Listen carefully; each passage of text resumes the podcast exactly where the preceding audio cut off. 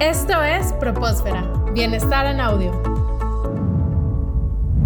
Podemos lucir diferente, pero en el fondo somos iguales. Equidad, solo aquí en Propósfera.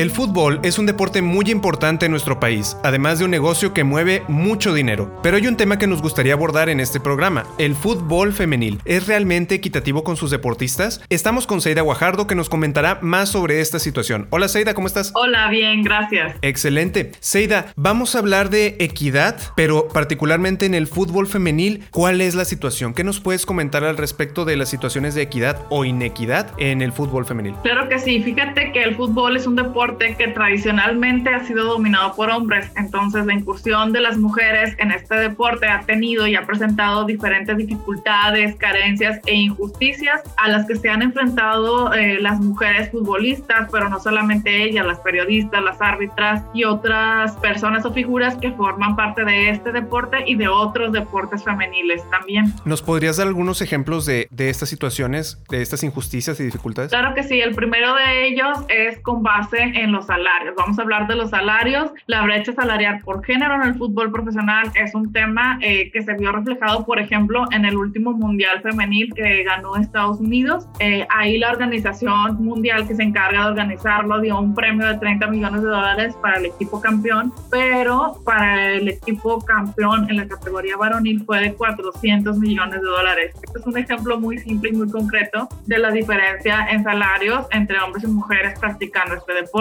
Eh, de hecho, en el caso de la liga femenil, hay estudios que dicen que el sueldo promedio mensual de las jugadoras es de alrededor de 3.400 pesos, que es menos del 1% de lo que ganan los hombres. E incluso este ingreso es un promedio, es un ingreso promedio inferior al salario mínimo establecido a nivel nacional. Estamos hablando de la liga femenil en México, ¿verdad? Así es. ¿Y por qué crees, Seida, que se den estas circunstancias para que se presente esta brecha salarial? ¿Cuáles son las razones de, esta inequidad en el fútbol femenil? Sí, algunas personas podrán decir de que es que no es negocio, es que no venden suficientes souvenirs, etcétera, pero la verdad es que sigue habiendo mucho machismo y se sigue asociando este deporte a que es jugado únicamente por hombres. De hecho, hay periodistas que lo han dicho abiertamente en diferentes transmisiones eh, a nivel nacional e internacional. Y más concretamente, pues una de las razones que propicia esta desigualdad es que pues las jugadoras desconocen qué pueden exigir o qué pueden pedir en sus contratos. ¿Y por qué no lo saben? Pues porque no, su salario no les alcanza para contratar un abogado o una firma que las represente, ¿no? Entonces, un problema de brecha salarial desencadena en algunos otros, como este ejemplo que, que te estoy comentando. También por otra parte, pues hay un falso entendimiento de la humildad, como dice Marion Reimers, esta periodista deportiva tan conocida en el fútbol femenil, y por falso entendimiento de la humildad es que se dice en algunos clubes que pues las mujeres deberíamos estar agradecidas porque ya podemos jugar profesionalmente este deporte, cuando la realidad es que deberíamos tener igual salario por igual trabajo. Y hay diferencias también muy tangibles como los horarios, me comentabas. Así es, los horarios de los Juegos Femeniles muchas veces se definen eh, con base en los horarios de, de los hombres, los entrenamientos también eh, se les da prioridad a que los hombres entrenen primero y que las mujeres lo hagan en otros horarios donde ya el sol está más fuerte, ¿no? Por decir un ejemplo eh, muy concreto. También hay diferencias en la difusión, en la publicidad, en los patrocinios, incluso en las promociones en restaurantes hay clásico regio, clásico tapatío, donde si es el juego varonil hay muchos incentivos para que la gente vaya y asiste y consuma, pero no así para los juegos femeniles.